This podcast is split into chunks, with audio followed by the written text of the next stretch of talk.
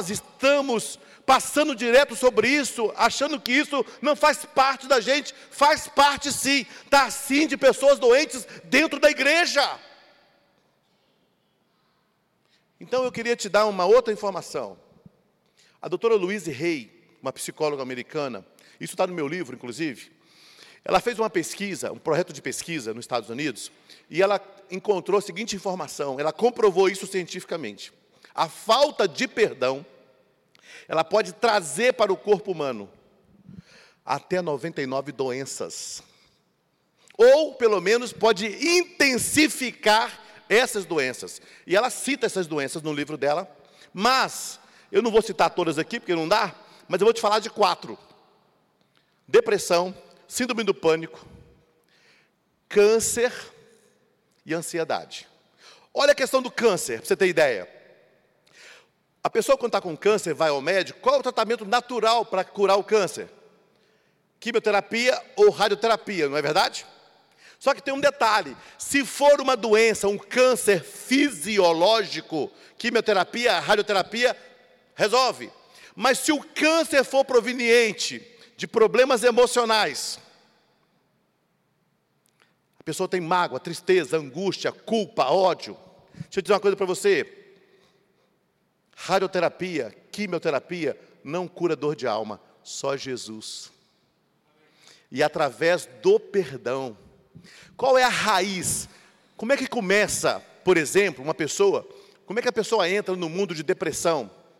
Como que uma pessoa entra no mundo da síndrome do pânico? Como que uma pessoa caminha para o suicídio? A porta de entrada disso chama-se falta de perdão. Tem pessoas que não conseguem administrar as suas próprias emoções. Como é que vai lidar com as emoções do outro? Então, na igreja tem irmão que se encostar no outro dá choque. Como é que tu vai morar no céu, querida? Lá não vai ter cantinho, sala VIP para você, não. Nós precisamos tratar as nossas feridas.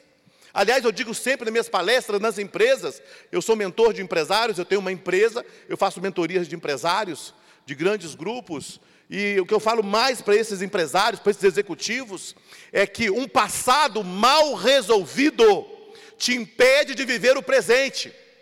E se você não viver o presente, você não constrói um futuro diferente. Então você precisa tratar o seu passado. Tem gente aqui, olha, nesse auditório, e tem gente assistindo pela internet, pessoas que foram maltratadas na infância, foram abusadas sexualmente, pessoas que foram traídas, enganadas, rejeitadas, isso está dentro de você te sufocando, e você não percebe que está atrapalhando o seu casamento, está atrapalhando o seu relacionamento com os seus filhos, está atrapalhando a sua vida profissional. As empresas brasileiras estão doentes emocionalmente. Eu reuni um grupo de empresários para dar palestra lá esses dias, no Nordeste, e eu brinquei assim: qual é o maior problema da sua empresa? Qual foi a resposta, você acha? Unanimemente, pessoas, ser humano. Tem empresário aqui não? Tem? Levanta a mão, deixa eu ver. Tem empresário aí? É ou não é verdade? Bicho complicado é o ser humano, não é não? Olha para o lado aí, que pessoa esquisita do seu lado, olha aí. Olha aí que pessoa esquisita do seu lado, dá uma olhada aí. Não é esquisito essa pessoa aí? Não é não? Agora olha para o outro lado, mais esquisito ainda, olha aí. Não é não? Agora se eu tivesse um espelho e falasse agora olha para o espelho, está aí a pessoa mais esquisita do mundo. Sou eu lidar com os meus traumas, lidar com as minhas mágoas, lidar com as minhas tristezas, lidar com as minhas angústias, com as minhas esquisitices, não é fácil. É ou não é verdade? Aí tu pega a sua esquisitice, casa com um bicho mais esquisito ainda. Não é assim? Eu falo enquanto de casais, o pessoal começa a rir, mas vamos falar a verdade. Casamento é a junção de duas pessoas esquisitas. E nasce um monte de esquisitinho. É ou não é verdade? Cada um mais esquisito que o outro, que mistura a sua esquisitice com a esquisitice do outro, põe no liquidificador e Deus faz um outro esquisito. Pena que o tempo não dá para a gente aprofundar nisso. Eu estou brincando, porque para falar algo que dói tanto, a gente tem que brincar. Mas eu preciso te falar uma coisa aqui importante sobre isso. A falta de perdão é a causa hoje de 80% dos divórcios no mundo. Você diz que ama a pessoa, diz que vai ficar até a morte, mas não consegue lidar com as diferenças na personalidade. E nós podemos resolver isso. Jesus pode salvar o Brasil através do perdão.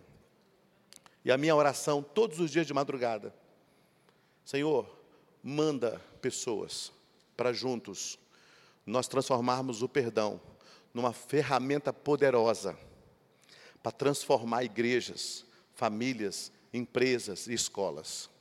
Fizemos um evento recente numa escola. Mais de 400 alunos.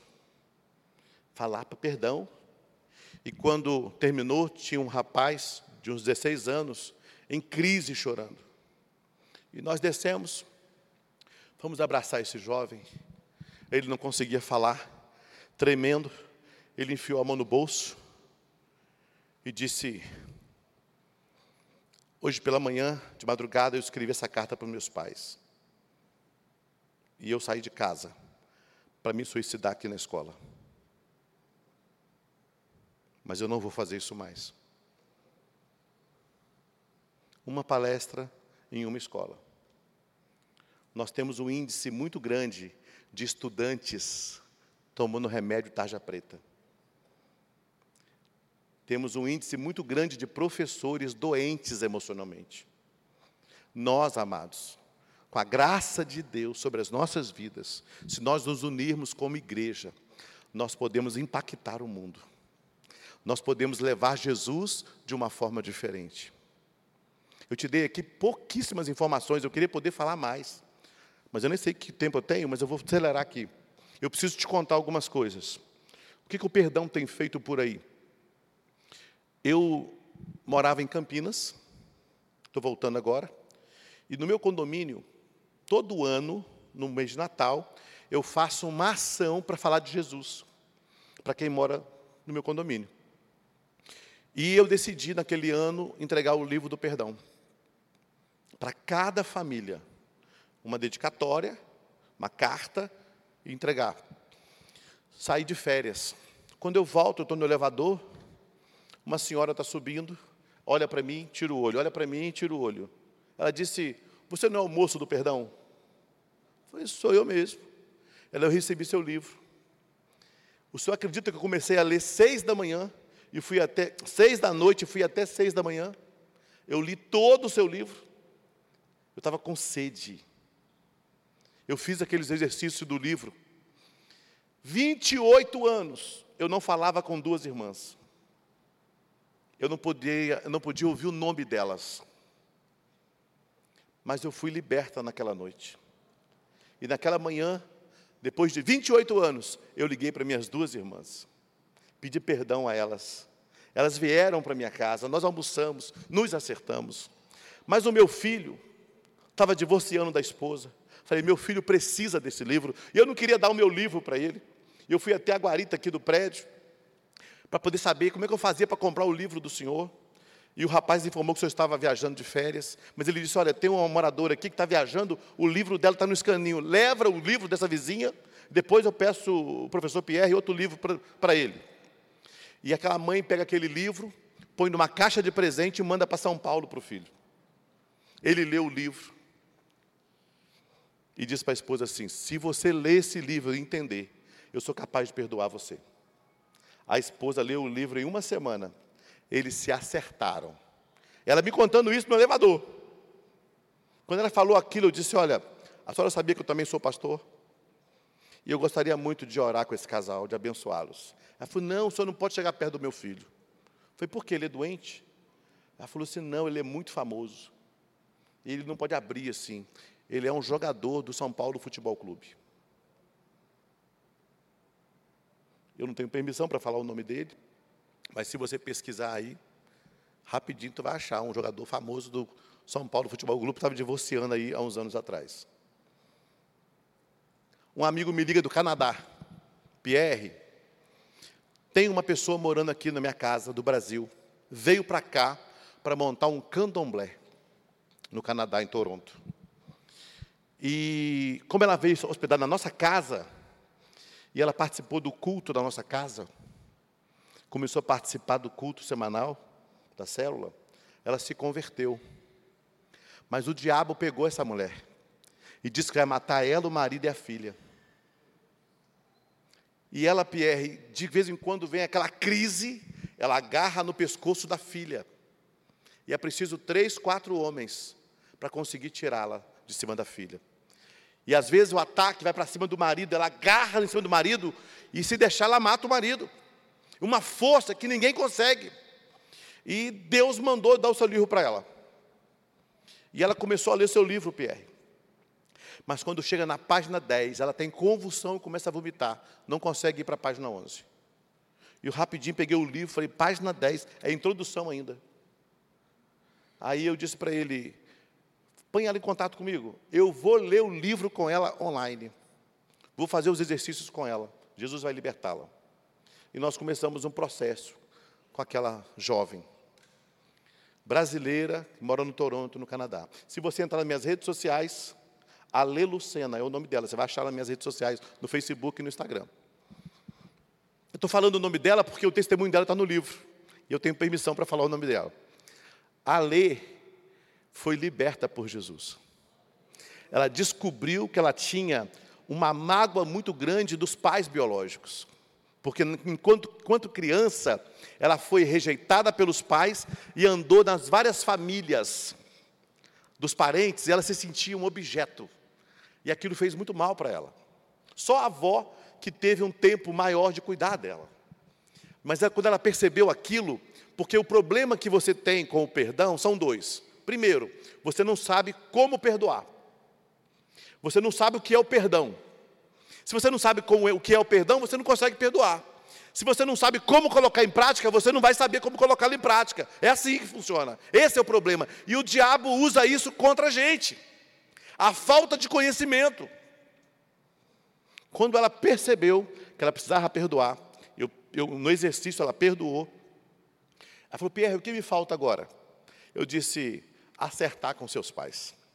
Pois ela arrumou um dinheiro lá, veio ao Brasil, só para olhar para os pais, nos olhos deles, e pedir perdão.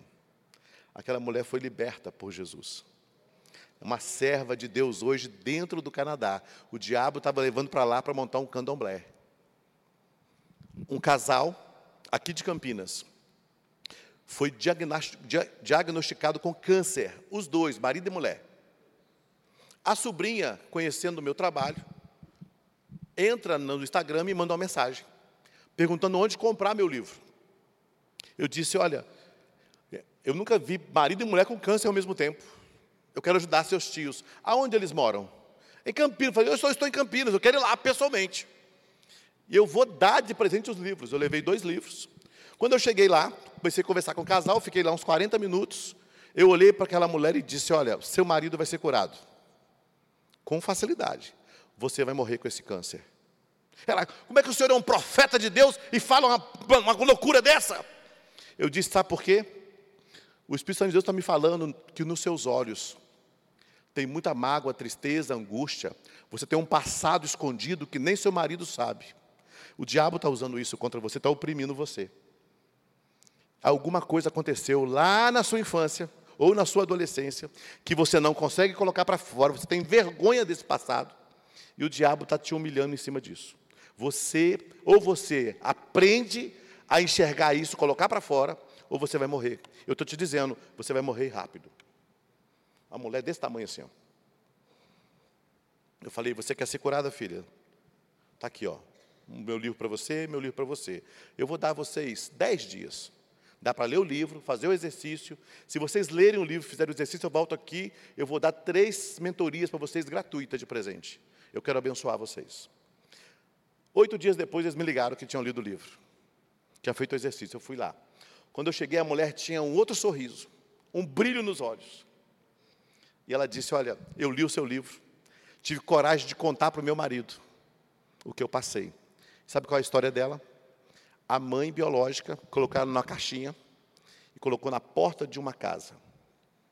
Ela negra, foi adotada por uma família, segundo ela, de branquelos. E ela cresceu se sentindo esquisita naquela casa. E ela olhava para os pais e não se via como filha. Olhava para os irmãos, não se sentia da família. Se sentia excluída. Mas tinha um detalhe: Ainda com seis ou sete anos, ela descobriu quem era a mãe biológica, que passava toda semana na porta da casa dela e fazia de conta que não a conhecia. Se sentia rejeitada pela mãe biológica e, pelo, e se sentia esquisita dentro da família que a adotou. Aquela mulher, naquela semana, fez os exercícios, procurou os pais biológicos, contou que tinha raiva deles. Sabe o que aconteceu quando ela fez isso? Jesus a curou. Sabe por quê?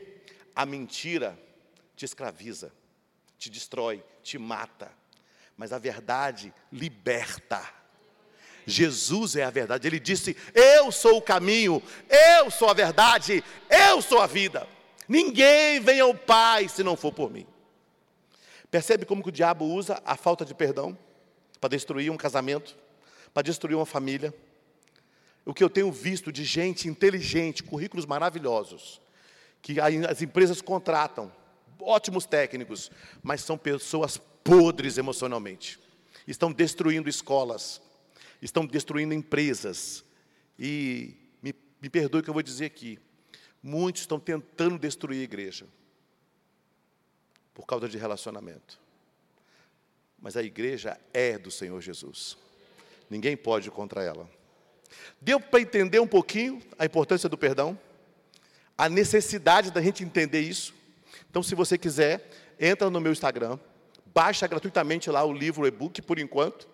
Mas eu estou dizendo para vocês, Deus vai nos dar a graça de voltar aqui nessa cidade. E a, a, a Cristo Salva vai ser a mãe do perdão na cidade. Nós vamos varrer essa cidade, entregando um livro para cada família dessa cidade, gratuitamente. E o Senhor vai fazer milagres nessa cidade. Se você quiser fazer parte disso, entender, inclusive a gente pode, são mil livros, 6.950. O lançamento do livro vai ser aqui na região, é, final de fevereiro, início de março. Então você tem aí, ó, novembro, dezembro, janeiro. Você pode parcelar em três, quatro vezes. Se você quiser colocar a marca do seu livro, a marca da sua empresa, a logomarca no livro, é uma oportunidade. Lá no site, também, na hora que você entrar lá no Instagram, tem a bio, tem o link do site Instituto Perdonare. Lá tem o lugar para você fazer doação como empresa e tem também pessoa física. Ah, eu li o livro, o e-book, gostei muito, eu quero abençoar pessoas. Você pode entrar lá e fazer a sua oferta, e isso vai tudo canalizado para Deus nos ajudar a fazer livros e doar. Nós temos uma missão, distribuir 22 milhões de livros. Quero pedir pastor Jonas, pastor Paulo Fernando, para nos ajudar aqui com a equipe de oração, intercedendo por nós. Amém, queridos? Agora, Jesus falou o seguinte lá em Mateus 12, 25: A casa dividida contra ela mesma não subsistirá. O que pode destruir um casamento não são as coisas lá fora, a externa, os problemas externos, são os problemas internos da família. Jesus diz que a casa, quando não tem entendimento, não tem relacionamento, quando não há junção, marido e mulher, família fraca. Mas quando a esposa e o marido estão unidos espiritualmente, estão unidos na mesma fé, estão unidos no mesmo propósito, na mesma visão financeira, na mesma visão de negócio, quando há essa união, nada nesse mundo poderá deter essa família. Não há nada que Deus não possa fazer em você e através de você, se você limpar a sua alma, o seu coração do ódio, da mágoa, da tristeza, da culpa, do rancor. Nada. Você pode ir muito mais além do que você imagina. A igreja do Senhor ela cai na graça do povo quando o perdão é derramado sobre a igreja. Então, seja você um canal de bênção para a tua igreja. Se você tem problema de relacionamento, peça perdão. E uma coisa interessante, certa ocasião, Jesus falou assim: se você for levar sua oferta no altar, e lá você se lembrar que o seu irmão tem alguma coisa contra você. Olha que interessante. Não é se você tem alguma coisa contra o seu irmão. Porque tem gente que fala assim: ah, Fulano errou comigo, se quiser que me procure. E tem uns que falam assim: só perdoa se vier aqui se ajoelhar. Tem muito crente assim, falando aí assim. Ou seja, ele errou, ele que me procure. A ordem de Jesus é outra. Se você vier no altar, eu achei lindo o movimento do dízimo e oferta aqui. Que movimento de adoração. O pastor Jonas foi muito feliz na colocação dele. Entregar o seu dízimo, a sua oferta, é adoração. É uma continuação do culto. Mas você pode vir cheirosa, bonita, de salto alto, toda empretecada para cá, para trazer a sua oferta. Se a sua alma, se o seu coração estiverem podres, a sua oferta, o seu dízimo, não chega como cheiro suave. Tem muita gente que traz o dízimo na igreja e começa a se questionar: eu entrego o dízimo, mas eu não sou abençoado. Sabe por que não é abençoado? Porque Jesus falou assim: se você vier trazer sua oferta no altar, e ali você se lembrar que o seu irmão tem alguma coisa contra você, ponha de lado a sua oferta. Vá primeiro reconciliar-se com o seu irmão. Depois volte e faça a sua oferta. Amado, Jesus não olha a sua carteira, não está preocupado com a sua conta bancária, Ele está olhando o seu coração. Porque talvez você é a pessoa que se acha mais pobre financeiramente nesse local. Mas se o seu coração estiver limpo e a sua oferta for sincera, você vai prosperar até financeiramente. Agora, se você for uma pessoa abastada financeiramente, trouxer a sua oferta, o seu dízimo, mas o coração não estiver limpo, esse dinheiro não é abençoado. Aliás, eu costumo dizer que não abençoa nem a igreja, porque o Senhor rejeita. Então o Senhor quer fazer milagres na sua vida, quer fazer milagres através de você, e a porta de entrada para a inteligência emocional, a porta de entrada para que haja paz na sua casa, a porta de entrada para que haja paz na igreja, a porta de entrada para ter paz na sua empresa, é o perdão. Se você entender isso essa noite, milagres vão acontecer na sua vida. Quem sabe um dia a gente pode até fazer um congresso do perdão aqui né, pastor Paulo Fernando? E se aprofundar sobre isso. Mas o tempo é curto. Eu quero compartilhar um pouco da minha história de vida, não sei quanto tempo eu tenho ainda, mas eu vou acelerar, ok? É, eu quero falar um pouco da minha história de vida. O que Jesus tem feito na minha vida e como eu sofri com a falta de perdão. E se Jesus fez o que fez na minha vida, se Jesus está fazendo o que está fazendo na minha vida, eu creio, Ele pode fazer muito mais em você e através de você. Amém? Eu nasci no dia 14 de agosto de 1970. Eu tenho 52 anos de vida. Eu fui rejeitado no ventre materno pelo meu pai. Ele abandonou minha mãe quando minha mãe estava grávida de mim. Eu minha mãe, ela engravidou-se pela primeira vez aos 19 anos de idade. Naquela época, Ser mãe solteira, família nenhuma aceitava. Quando minha mãe chegou em casa, com 19 anos, falou que estava grávida, ela foi expulsa de casa pela própria mãe. Minha mãe saiu da casa da mãe dela, da minha avó, e foi trabalhar à noite no hotel para ganhar a vida. Trabalhar à noite, entenderam? No hotel. Nesse hotel, ela ficou 10 anos teve sete filhos, cada filho com um homem diferente. Quando eu tinha quatro anos de idade, ela estava grávida da sétima criança, de um homem que morava conosco e se dizia nosso padrasto.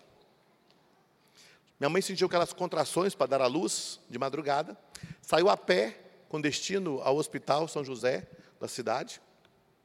No meio do caminho, ela teve eclâmpsia ela caiu num posto de gasolina, bateu a cabeça numa bomba de combustível e faleceram ela e a criança. O homem que morava conosco na época, que se dizia nosso padrasto, ele disse: Ah, meu, meu filho morreu, eu não vou criar filho de vagabundo nenhum. Jogou as seis crianças na rua. Alguém foi falar com a minha avó materna, Dona Leonarda, a sua filha Maria do Rosário morreu, E os seus netos são seis, estão lá, no, no cemitério lá, não tem para onde ir. Ela falou: Minha filha, Maria do Rosário, morreu? Morreu sim, tem dez anos. E ela não tinha filhos, então não tenho neto dessa mulher. Eu fui criado sem avô, sem avó, sem tio, sem tia, sem primos. A única coisa que me restou aos quatro anos de idade, cinco irmãs. E o juiz, como não conseguiu um lar que adotasse as seis crianças, ele espalhou as seis crianças pelo Brasil afora. Como é que você acha que eu cresci? Como é que você acha que eu me senti? Rejeitado pelo pai, no ventre materno, rejeitado pela avó aos quatro anos de idade, a mãe morre, e criança de quatro anos não entende o que é morte. Ele, a criança de quatro anos que perde um pai e uma mãe se sente rejeitado. E é como eu me sentia, aos quatro anos de idade. Fui adotado por uma mulher que não queria mais um filho, ela tinha quatro, ela tinha três. Aquela mulher queria um escravo. Me levou para trabalhar na roça, na enxada, com quatro anos de idade. Mandou o filho mais velho pegar um chicote trançado, sentar debaixo da árvore e ficar me vigiando. Se o Pierre parar de trabalhar, você come no chicote. Não deixa, não. Na hora do almoço, eu tinha duas bolhas em cada mãozinha, por causa do calo da enxada. Aquela mulher pegou uma latinha de cera, de passar em piso, toda suja de cera, colocou comida ali, misturou com o resto de cera e disse: Toma, come e não me lave essa vasilha, porque é nela que você vai comer à noite. Eu comi aquela comida misturada com cera, fui lá no terreiro onde ela mandou jogar latinha debaixo do tanque, junto com a latinha do, do, dos cachorros, e voltei para a lida. Peguei a enxada e continuei, e o rapaz me vigiando com o chicote.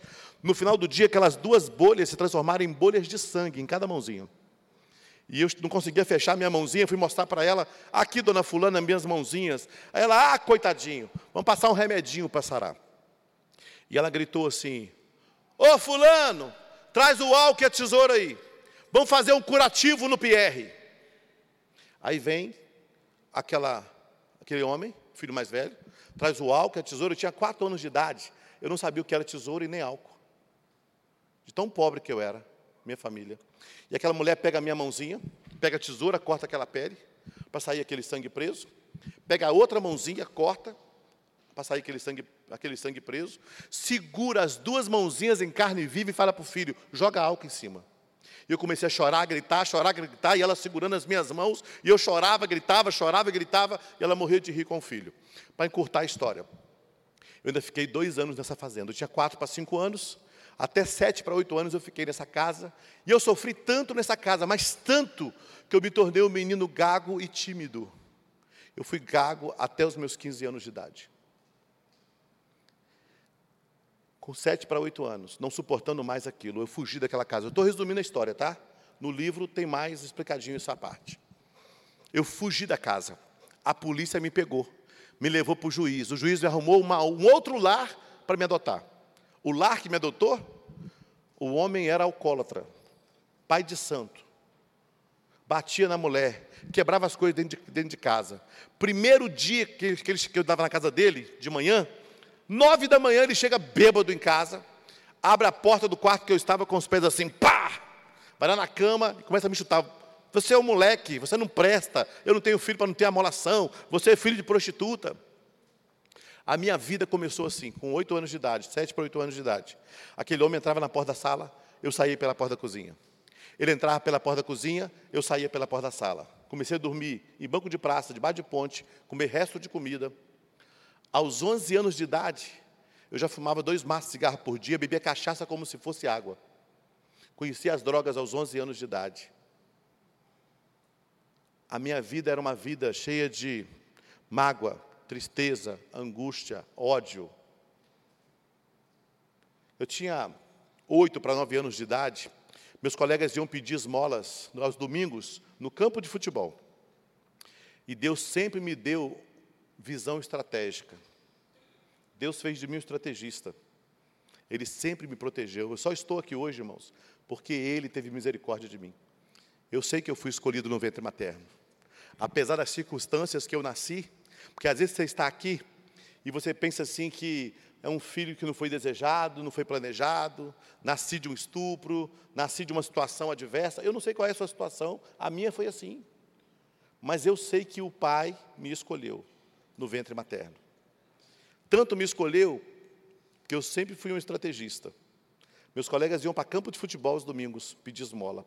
E eu pensava assim: quem vai em campo de futebol no interior do Brasil vai ter dinheiro para dar para a gente? Aonde que eu ia? Lugar que tinha mais gente domingo. De manhã eu ia para a igreja católica, era mais cheia da cidade. À noite era uma igreja evangélica. Eu não entrava na igreja, mas ficava na porta. Mas olha como Deus faz as coisas. Eu na porta da igreja, todo domingo à noite, para ganhar uns trocados, para comer. Entravam umas senhoras com Bíblia na mão. Colocavam uma moedinha e dizia assim: Jesus te ama. Deus tem um plano para a sua vida. Eu não acreditava naquilo, eu era teu. Porque eu pensava assim: que Deus é esse? Que Jesus é esse que ama e deixa uma criança passar pelo que eu estou passando. Mas eu não tinha escolha, olha como é que Deus faz as coisas. Ou eu ia lá na porta da igreja para ouvir aquela baboseira, Jesus me ama, e ganhar uns trocados, eu ficava com fome. Eu odiava ouvir essa frase, Jesus te ama. Mas era melhor ouvir aquilo do que morrer de fome, não é não? E todo domingo eu estava lá. Aos 15 anos de idade, eu e mais cinco colegas entramos no supermercado para assaltar o supermercado à noite, na madrugada. Quando fomos abrir a porta de aço para entrar, alguém havia denunciado para a polícia. Então a polícia montou um cerco, éramos seis colegas. Dois fugiram, quatro foram presos. Eu estava incluído nos quatro que foram presos. Nos levaram para uma sala lá no fórum, uma sala pequenininha, a porta uma porta de compensado. E na madrugada, nós estávamos aguardando o dia seguinte, o juiz dar o veredito de cada adolescente. O meu estava prescrito há mais de três anos, eu ia para a FEBEM, em Cataguases. E lá naquela sala, meus colegas começaram a brigar. Foi sua mãe que denunciou, foi sua irmã, foi sua namorada, brigaram, brigaram, brigaram, arrombaram a porta e fugiram, e eu fugi também. Eu fui me esconder. Na favela chamada Favela do Rato. Nem polícia entrava lá. Olha como Deus faz as coisas. A família que me adotou, que o homem era macumbeiro, a mulher, quando ficou sabendo que a polícia estava me procurando, ligou para a irmã dela, que morava em Juiz de Fora, Minas Gerais, e que adotou uma de minhas irmãs. Quando aquela mulher, mulher de Deus, ouviu que iam me levar para FEBEM e que iam desgraçar a minha vida, ela entrou no ônibus, foi para Juiz de Fora, entrou na favela, de barraco em barraco até me encontrar. Deixa eu dizer uma coisa para você. Eu não sei qual é o teu problema. Eu não sei o que você está passando aqui. Mas eu tenho a convicção de uma coisa. Nas horas mais difíceis das nossas vidas, Deus sempre, sempre coloca anjos em nosso caminho. Anjos em forma de pessoas. Talvez uma pessoa que você nunca imaginou vai estender a mão para você. E vai ser a pessoa enviada de Deus para mudar a história da sua vida. Eu estava lá. Aquela mulher me encontrou e disse: Pierre, ou você vai comigo para Juiz de Fora agora, vai trabalhar, vai lutar para que um dia você tenha orgulho do seu nome, ou eu vou te levar agora para Febem Cataguases. Falei, eu vou com você para Juiz de Fora. Ela falou, não, mas nós vamos no juiz, porque eu não quero que você saia daqui fugido não, Pierre. Você vai sair daqui de cabeça erguida, porque um dia você vai voltar e vai mostrar para esta cidade que o Deus vivo ainda faz milagre nos dias de hoje. Fomos ao juiz. Quando entramos na sala do juiz, amigo da família da dona Nair, ela sentou, eu sentei do lado dela, e ela falou para o juiz: faça o documento que o senhor quiser. Eu tinha 15 anos, perigo, um adolescente perigoso. Doutor, faz o documento que o senhor quiser. Eu vou levar o Pierre para minha casa. A partir de hoje serei a mãe dele meus filhos serão seus irmãos. Eu vou me responsabilizar por todos os atos dele até 18 anos. O juiz olhou para ela e falou assim: Dona Naí, com todo o respeito que eu tenho à senhora e à sua família, a senhora ficou maluca. Isso aí é um câncer da sociedade. Vai desgraçar a sua vida. Vai desgraçar a vida dos seus filhos. Pierre é capaz de matar sangue frio. É isso que a senhora quer para levar para sua casa? É isso aí. Aquela mulher sem estudo nenhum, mas com a unção de Deus enorme sobre ela. Colocou as mãos assim no meu ombro e disse: Doutor, eu amo esse rapaz. Eu amo Pierre. E tenho certeza, ele vai ser o maior orgulho da minha vida. Pode fazer o documento que o senhor quiser, ele vai comigo. Sabe quando nem você acredita em você? Sabe quando você está numa fase da sua vida que você não consegue olhar no espelho porque você não confia nem em você? E de repente alguém diz: Olha, eu confio em você. Eu tenho certeza que você é capaz. Eu nunca, até os 15 anos de idade, nunca tinha ouvido alguém dizer: Pierre, eu te amo. Pierre, eu confio em você. E ela falou tudo de, tudo de uma vez só. Doutor, eu amo esse rapaz, eu confio no Pierre e tenho certeza, vai ser o maior orgulho da minha vida. É assim que Deus faz. Entramos no ônibus para ir para Juiz de Fora. No ônibus, ela falou assim: Você ouviu o que o juiz falou? Eu falei: ouvi, tia. Pois é, Pierre, está todo mundo dizendo isso, que você vai ser a desgraça da minha vida. Mas, Pierre, o que eu disse para aquele juiz eu estou dizendo para todo mundo, porque é a verdade. Eu amo você. Eu tenho certeza, você vai ser o maior orgulho da minha vida. Pierre, eu quero te pedir três coisas. Não quero que você beba, não quero que você fume, não quero que você roube. Eu só sabia fazer isso. Já pensou? E ela disse uma frase, que é a frase da minha vida até hoje. Ela disse: Pierre, se alguém te der um único limão na vida, não jogue fora, porque é apenas um limão. Parta esse limão no meio e faça, Pierre, desse único limão uma limonada. Pierre, em outras palavras, se alguém te der uma pequena oportunidade na vida, não despreze. Agarre essa oportunidade e você será feliz.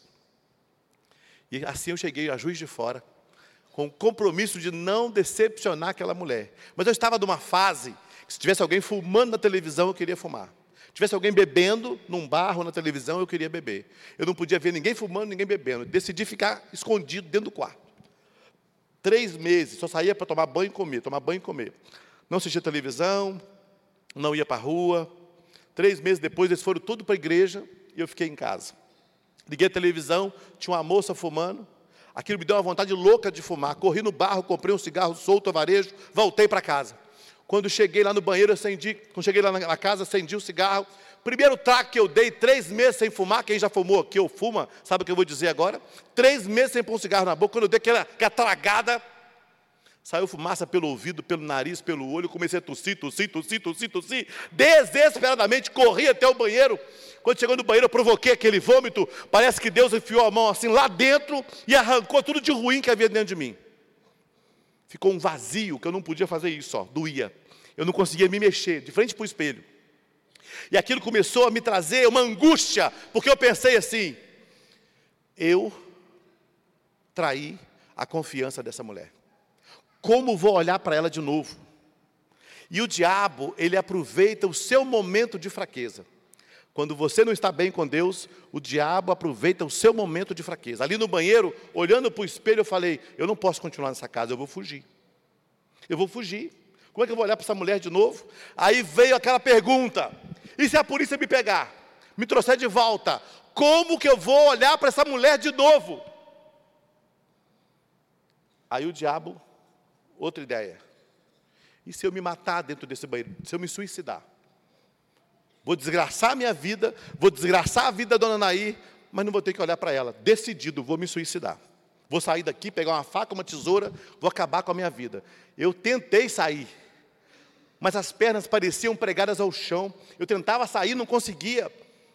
Aqui doía tudo, eu não conseguia. Começou a passar um filme na minha cabeça, com todas as maldades que fizeram a mim, na minha infância, na minha adolescência. Olha para mim, por favor. Olha para mim, deixa eu dizer uma frase para você, para você nunca mais esquecer. Quando você sofre, mesmo que inconscientemente, você faz pessoas sofrerem. Você está aqui hoje, talvez passando um problema que ninguém sabe. Mas tem uma pessoa que te ama, não é verdade? E essa pessoa que te ama, se ela sabe desse problema, ela está sofrendo junto com você. Não é assim? Tem gente que nem conta para a mãe, para o pai que está passando um aperto, porque sabe que os pais vão sofrer. Quando você sofre, mesmo que inconscientemente, você faz pessoas sofrerem. Mas quer algo pior? Olha para mim.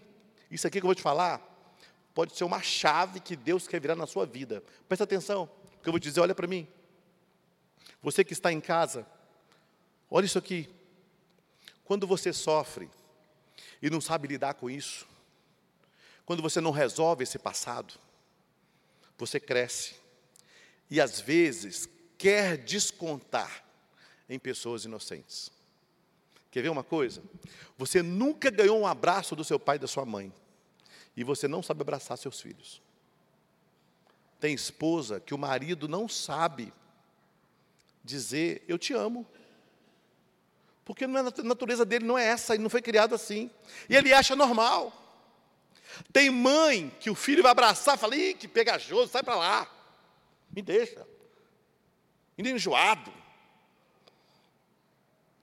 Quantas pessoas me abraçam no final do culto, às vezes na empresa, diz assim: Olha, nunca ganhei um abraço do meu pai. Eu falava para um grupo de empresários, há pouco, vou abrir um parênteses aqui.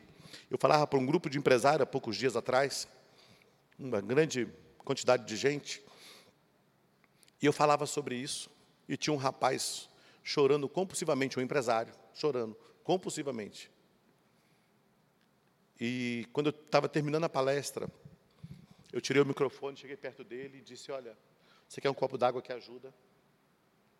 Ele, não. Ele falou assim: Ele falou assim: Meu pai morreu. Nunca me deu um abraço. Eu não sei o que é ganhar um abraço de um pai. Ih, chorando igual criança. Ele estava na segunda fileira, a cadeira da frente estava vazia. Eu puxei a cadeira e disse: Vem cá, fica aqui. Posso falar? Ele pode. Eu disse, perguntei o nome dele, ele falou. Falei: O Fulano é empresário, vocês conhecem aqui a maioria. Sabe por que ele está assim?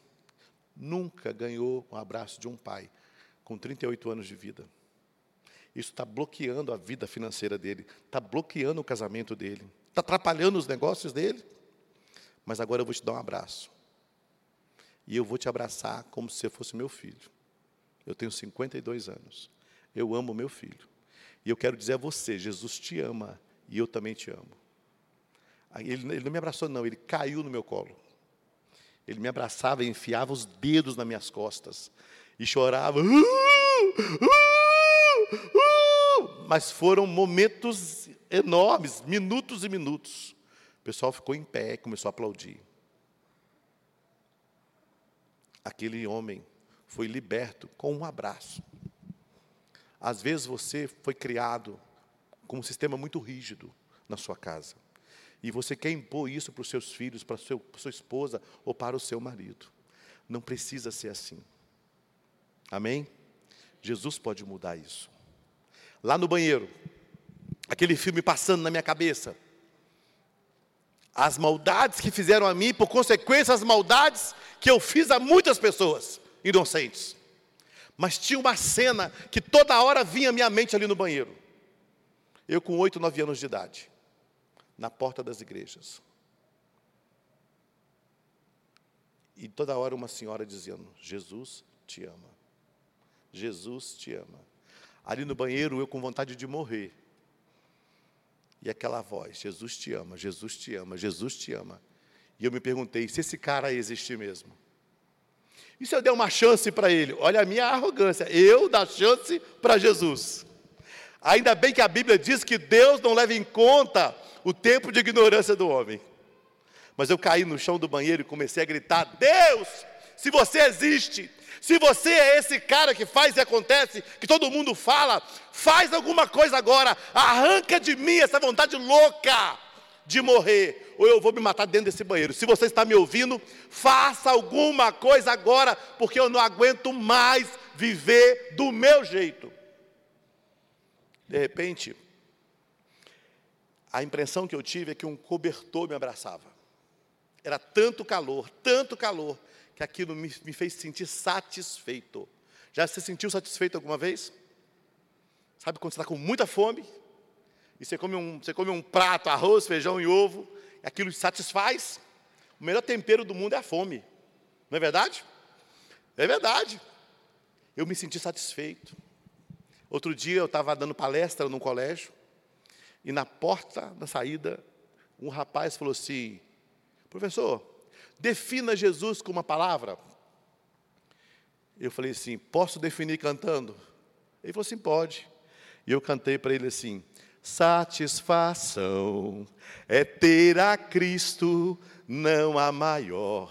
Prazer já visto, sou de Jesus, agora eu sinto satisfação sem fim.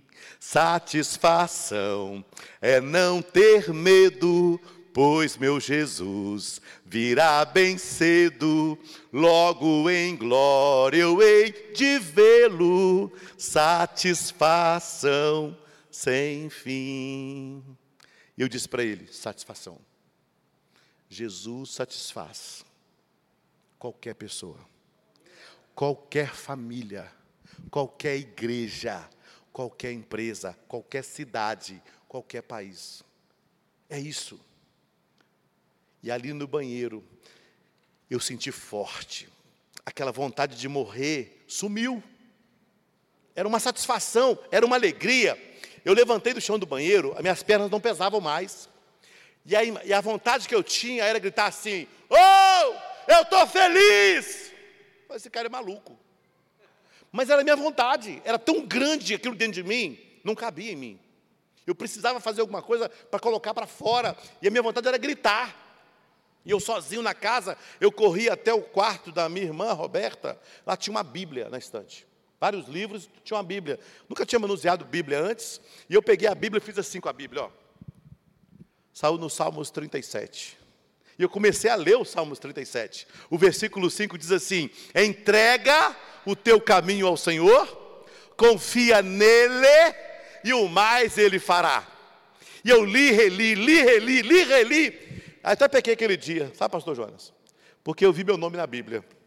Eu estava chorando, olho embaçado, eu, Pierre, entrega a sua vida nas minhas mãos, confie em mim, e o resto deixa comigo. Eu vou fazer. Sabe o que Jesus está dizendo para você hoje, que você que está aqui, você que está aí na internet? Entrega a sua vida nas minhas mãos. Entrega a sua família nas minhas mãos. Jesus está falando isso para você. Entrega seus negócios na minha mão. É o que Jesus está dizendo para você. E eu, quando falei aquilo, eu li lá, né, entrega a sua vida. Eu caí no chão do quarto da, da minha irmã, chorando. Mas agora era um choro de alegria. Já chorou de alegria alguma vez? Já chorou de alegria? Gente, é algo muito bom chorar de alegria. Minha primeira vez na vida que eu chorei de alegria, eu dizia: Jesus, eu não sei rezar, eu não sei orar, eu não sei falar contigo, mas aqui diz que eu tenho que entregar a minha vida nas suas mãos. Olha, eu não sei como é esse negócio, não, mas eu te entrego. Quero te pedir, Jesus, três coisas. Se você me der essas três coisas na vida, eu não quero mais nada. Eu quero ter família. Porque com 15 anos eu não sei o que é família. Jesus, eu quero ter amigos. Porque até hoje, todas as pessoas que vieram para perto de mim não são amigos, só me levaram para coisas erradas. E Jesus, um dia, eu quero ter orgulho do meu nome. Meu sobrenome é um nome sujo. A história da minha família é uma lama. Me dê a oportunidade de reconstruir esse sobrenome. Foram as três coisas que eu pedi para Jesus. Recentemente eu completei 32 anos de casado. Fomos jantar, minha esposa e eu. E depois do jantar ela falou assim: eu fui pedir a sobremesa. Ela, não, calma, quero falar com você antes. Eu ia pedir divórcio. Ela falou assim: amor, você já pensou o que você pediu para Deus com 15 anos de idade? Eu falei, claro, três coisas: família, amigos e um dia ter orgulho do meu nome. Você já percebeu que tudo isso Ele te deu e muito mais? Essa, ela falou assim: essa é a melhor sobremesa para nós. Não é não? Ela falou comigo: nós temos uma família linda. Nosso filho é pastor de música na Nazareno Central lidera mais de 200 músicos. Ela disse: Você é um homem de Deus, eu sou uma mulher de oração, Deus tem nos abençoado tanto, temos uma filha linda. Eu casei eu comecei a namorar minha esposa, ela tinha, eu, eu tinha 17 anos. Casei com 19 anos. Eu estava tão doido para ter família que eu casei logo. Eu quero fazer família. E a minha esposa, a Ana, é uma mulher de Deus. Com 21 anos eu fui pai pela primeira vez. Carlão conhece o Diego, meu filho. Diego garrou o ombro na parede do útero da mãe, bebeu água de parto. Naquela época, fizeram fósseps, puxaram. E o médico me chamou e disse: Olha, seu filho não tem três dias de vida. Se sobreviver, ele tem só 5% de chance de vida. Se ele sobreviver, vai ficar com problemas mentais gravíssimos, vai ficar com problemas cardíacos seríssimos, cego, surdo e mudo. O médico falou para mim, eu com 21 anos de idade, pai de primeira viagem. Seu filho, pai, se sobreviver, se, vai vegetar. Quando ele falou aquilo, eu comecei a chorar. E ele saiu de férias. Duas horas depois entra o substituto dele, um homem desse tamanzinho, doutor Jonas. Aí, ó, Jonas. Doutor Jonas entrou e falou assim: Você que é o pai do Diego? Eu falei: Sou eu mesmo. Ele falou assim: Eu estou assumindo o caso dele a partir de agora. Eu falei: Doutor Jonas, doutor Renato falou que o meu filho tem só 5% de chance de vida. Eu estou desesperado. Ele falou assim: Desse tamanhozinho, olhou para mim e falou assim: Jovem, você acredita em Deus? eu sou evangélico, canto nas igrejas, prego. Ele falou: Ops. Não perguntei se você é pastor, se você é padre. Estou perguntando se você acredita no Deus que você prega. É assim que Deus faz com a gente. Pá, pá, pá, pá. Não é não? Não é assim? Aí ele virou e falou assim, eu falei assim, é claro que eu acredito nesse Deus que eu prego, é lógico que eu acredito. Ele falou, então jovem, vai lá para o seu apartamento, dobra o seu joelho e clama a esse Deus que você diz que acredita nele. Doutor, aí ele falou assim: doutor Renato falou que você tem 5% de chance de vida do seu filho? Eu falei assim: é. Ele falou: rapaz, você está no lucro. 1% para Deus é muito. Deus usa mula para falar com a gente. Até hoje. Não é não? Se você não crê, ele, ele faz coisas assim. Fui lá para um quarto do hospital, no apartamento que eu estava lá. Minha esposa no centro cirúrgico ainda. Eu peguei a Bíblia. Abre aí sua Bíblia, estou terminando. Abre aí sua Bíblia. Jeremias 33, vai lá. Quero ler um versículo para você. Quero que você faça essa oração que eu fiz lá no hospital. Jeremias 33, 3. Sabemos de cor, não é verdade? Abre, eu quero que você abra, para você não perder de vista essa passagem. Jeremias 33, 3. Fui lá no quarto, dobrei meu joelho na cama e li. Clama a mim e responder-te-ei. E anunciar-te-ei coisas grandes e ocultas que não sabes. A tradução ali, ó. Clame a mim, vamos ler juntos? Bem forte. Clame a mim e eu responderei. E lhe direi coisas grandiosas e insondáveis que você não conhece. E eu clamei ao Senhor. Senhor, a palavra diz que os filhos são herança do Senhor para os pais. O Senhor está me dando. Eu quero meu filho. Se o Senhor quiser me dar. Que venha com saúde, que seja bonito igual o pai. Que seja inteligente, que venha para ser uma honra para o Senhor. Que ele te sirva no altar. Que ele seja um homem de Deus. Uma alegria para nossa casa, mas uma bênção para esta nação. Ele é teu. Mas se o Senhor for levá-lo, conforta o meu coração, em especial o coração da minha esposa, que eu não sei como dar essa notícia para ela. Entreguei meu filho para o Senhor. Três dias depois ele teve alta do hospital. Tem, vai fazer 30 anos agora em dezembro, é bonito igual o pai. Não é não, Carlão? Um homem de Deus, com 30 anos, prega para jovens, canta, prega, menino de Deus. Deixa eu te dizer uma coisa. Eu sempre sonhei em fazer pelo menos por uma criança o que nunca fizeram por mim. Quando o nosso filho biológico, Diego, fez 15 anos, adotamos uma menina. O nome dela é Mariana. Chegou lá em casa com três meses de vida. Completou agora 15 anos. É o xodó da casa. Esses dias teve uma atividade na escola e a professora mandou me chamar, queria conversar comigo. E eu fiquei assustado, porque eu nunca fui chamado na escola. E eu sou mentor daquela escola. Eu fiquei preocupado, fui lá. Eu falei assim: a senhora quer falar comigo? Sim, professor. É o seguinte: fizemos um exercício lá na sala. E eu perguntei qual é o sonho que você tem para a sua vida. Eu ouvi sonho de tudo quanto é jeito. Quero ser astronauta, quero ser militar, quero ser engenheiro. Quando eu cheguei na sua filha, sabe o que foi a resposta dela? E mexeu comigo. Eu falei, o quê? Ela disse, eu quero crescer, casar e formar uma família como a minha família. Você quer um orgulho maior do que isso para um pai?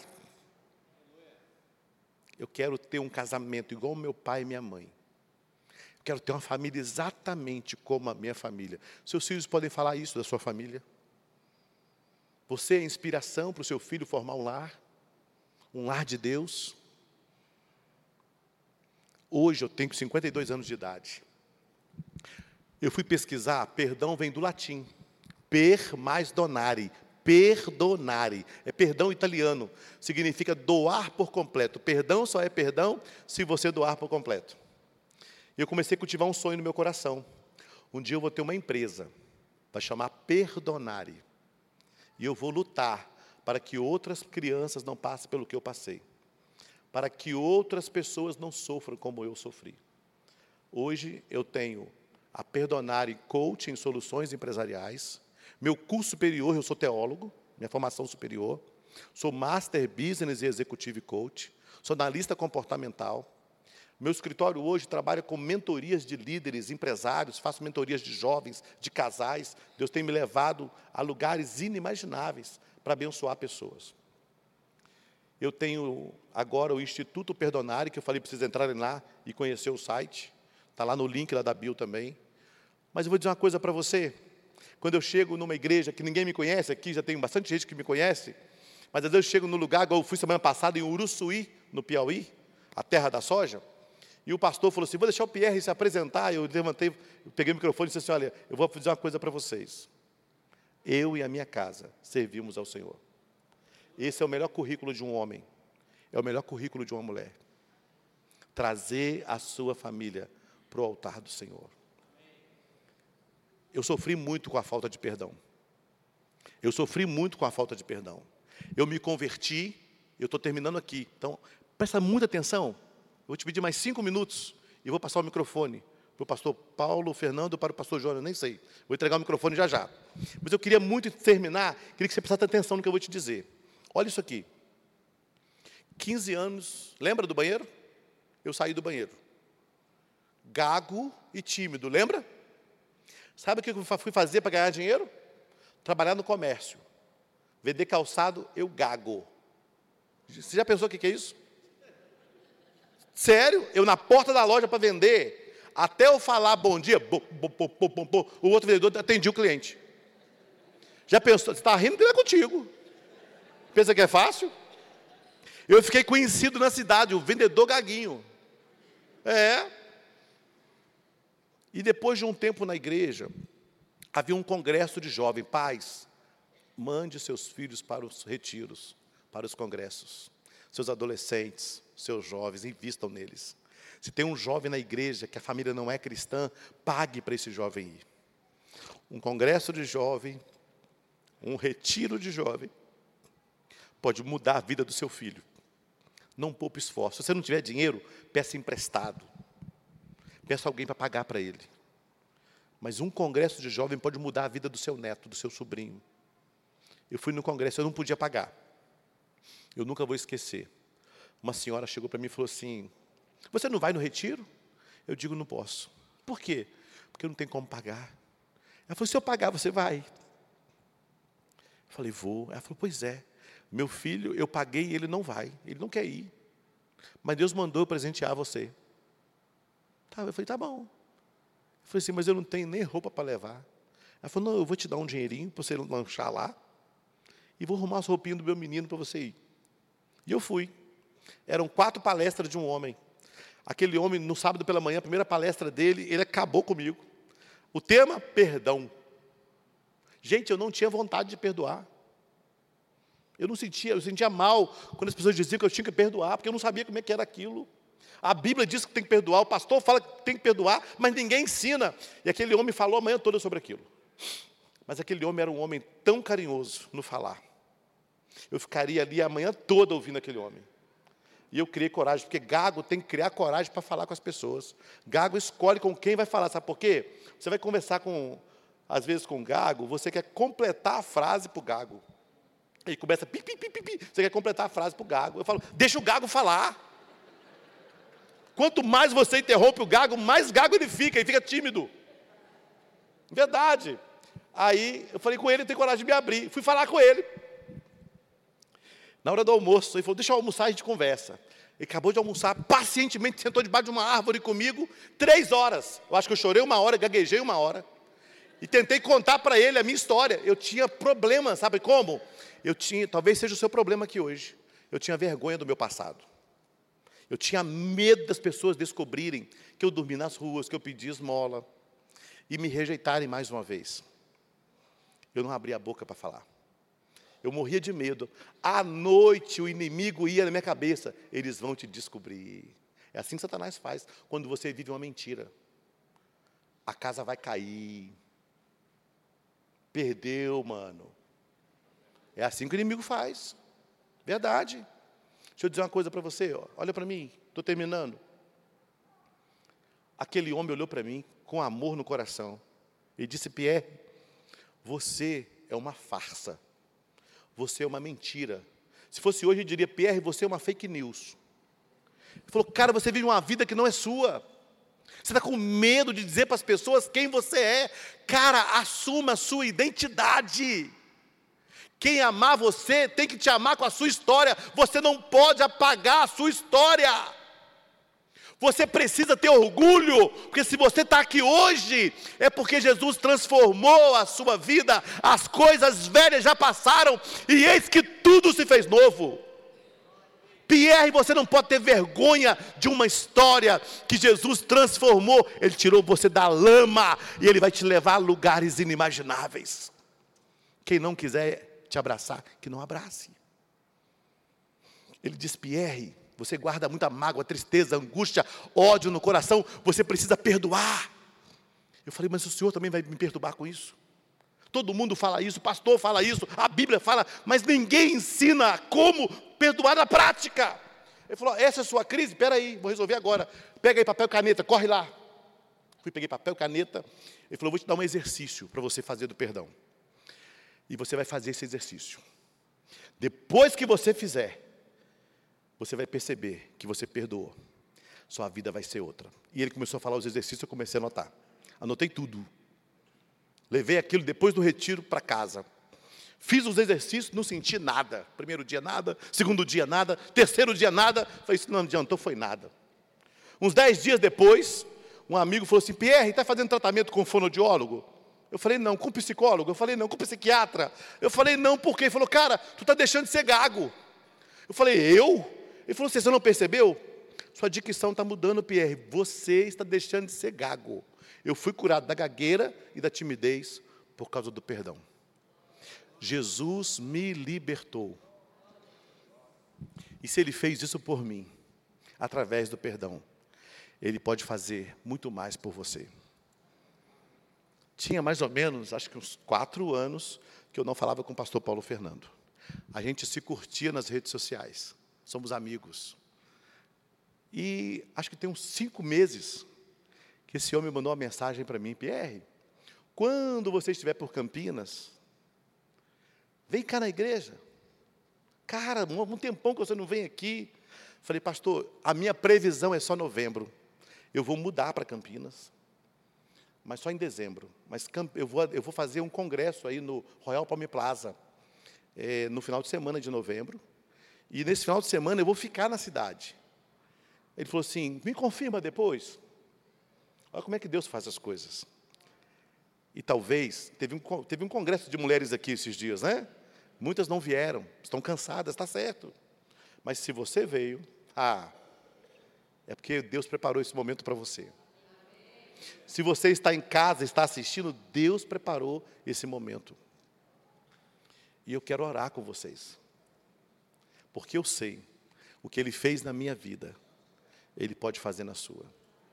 O que Ele está fazendo na minha vida, Ele pode fazer muito mais na sua. Falei com o Carlão, a minha missão hoje é levar Jesus através do perdão. Vocês podem acreditar, nós vamos doar 22 milhões de livros neste país. Deus vai levantar anjos do perdão nesta nação. E nós vamos impactar o Brasil com o perdão. E através do perdão, essas pessoas vão entender que só Jesus salva, só Jesus cura, só Jesus liberta. Amém? Eu quero orar por você. Queria que você que está aqui fechasse os seus olhos. Você que está em casa, para aí um pouquinho. Eu quero fazer uma pergunta para você. Talvez você é uma pessoa que frequente a igreja. Talvez você é uma pessoa religiosa. Mas você nunca, de verdade, entregou sua vida para Jesus. Lembra lá no banheiro? Cabeça fechada, olho fechado. Cabeça baixa, olho fechado. Lembra lá no banheiro? Eu saí do banheiro, fui no quarto da minha irmã, peguei a Bíblia e fui ler lá, Salmos 37, 5. Entrega teu caminho ao Senhor. Confia nele e o mais ele fará. E eu disse para o Senhor, lembra da minha oração? Senhor, eu não sei como é que é esse negócio aqui não, ó, entregar. Mas aqui diz que eu tenho que entregar, eu entrego. Eu não sabia como era aquilo. Eu não sei quem é você. Eu não sei quem é você que está aí na internet. Mas eu queria orar por, especialmente por você que nunca, nunca convidou Jesus para entrar no seu coração. Você que nunca entregou sua vida para Jesus. Diga como eu disse, Senhor, eu não sei o que significa isso não. Mas se deu certo com Pierre, eu quero para mim. Eu vou fazer uma oração para você convidar Jesus para entrar no seu coração. É assim que a gente entrega o coração para Jesus. A gente convida Jesus para entrar no nosso coração e ser o Senhor da nossa vida, da nossa família, dos nossos negócios. Se você está em casa, escreve aí no chat. Entra aí no bate-papo aí, manda uma mensagem para cá. Eu estou entregando minha vida para Jesus. Alguém vai entrar em contato com você. Nós queremos orar por você, queremos abençoar você, queremos abençoar a sua empresa. Mas se você está aqui presencialmente, com os olhos fechados, eu quero te conhecer, onde você está. Eu quero orar por você. É só você levantar a sua mão para eu te ver.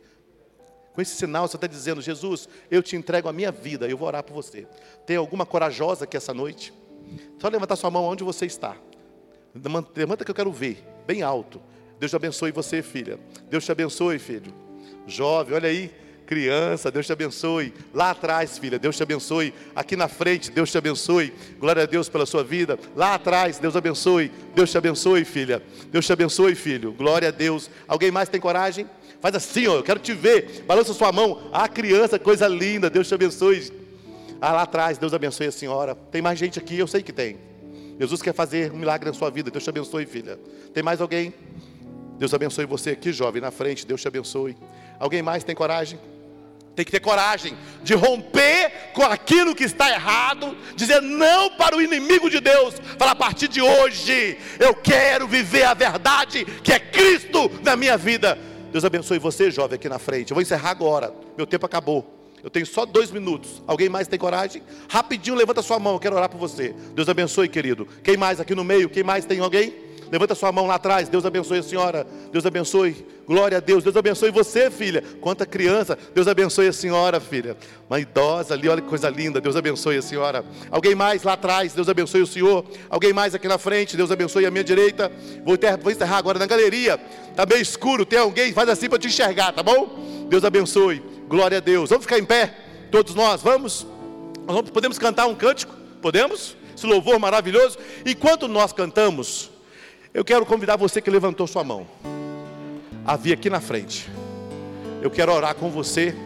Nossos pastores estão aqui para receber você. Vem cá rapidinho. Você que tem uma criança que levantou sua mão, traga. Jesus falou: Deixai vir a minhas criancinhas. Vamos lá, rapidinho. se mova em direção ao altar. Você que levantou sua mão, venha rápido. Eu vou orar.